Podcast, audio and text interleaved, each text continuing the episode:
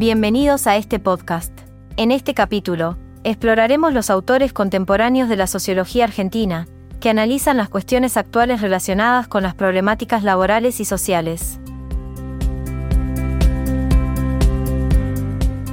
Antes de comenzar, hay que mencionar que cuando estudiamos la estratificación y estructura social en nuestro país, lo primero que tenemos que entender es que a partir de la década del 70, nuestra sociedad transitó un proceso de quiebre o ruptura en el empate social.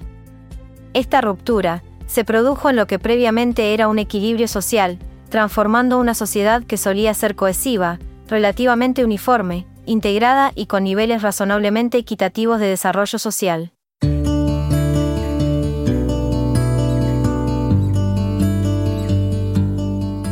En la década de 1970, nuestro país experimentó un cambio significativo debido a la implementación de políticas neoliberales que introdujeron un nuevo modelo social basado en la exclusión de segmentos importantes de la sociedad para impulsar la modernización económica.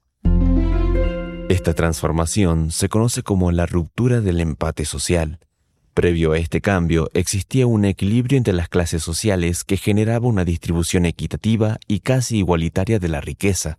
Sin embargo, en un lapso de alrededor de 25 años, que abarca desde la última dictadura militar en 1976 hasta la crisis de 2001, la sociedad pasó de ser cohesionada y equitativa a fragmentada y profundamente desigual.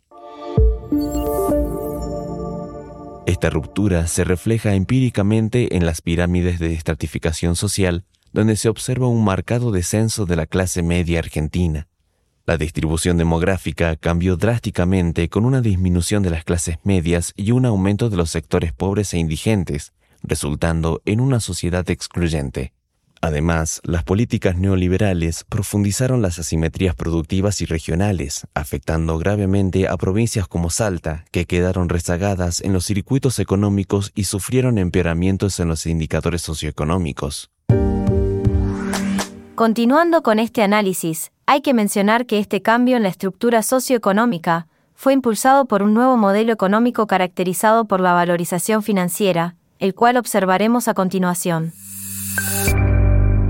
Este modelo se basó en la fuga de capitales, el endeudamiento externo, la reforma del rol del Estado hacia la desregulación y la implementación de políticas de flexibilización laboral en la década de 1990. Estas políticas llevaron a la pauperización de las condiciones de trabajo y al aumento de la pobreza y la desigualdad. La autora Maristella Esbampa sostiene que esta fragmentación social se profundizó en la década de 1990 esto se reflejó en la autorregulación de las clases altas en barrios privados, mientras que los sectores más desfavorecidos se vieron obligados a vivir en condiciones de precariedad en las villas miserias. La pérdida de ciudadanía universal se manifestó en la mercantilización de los servicios básicos, donde solo aquellos con recursos económicos podían acceder a ellos.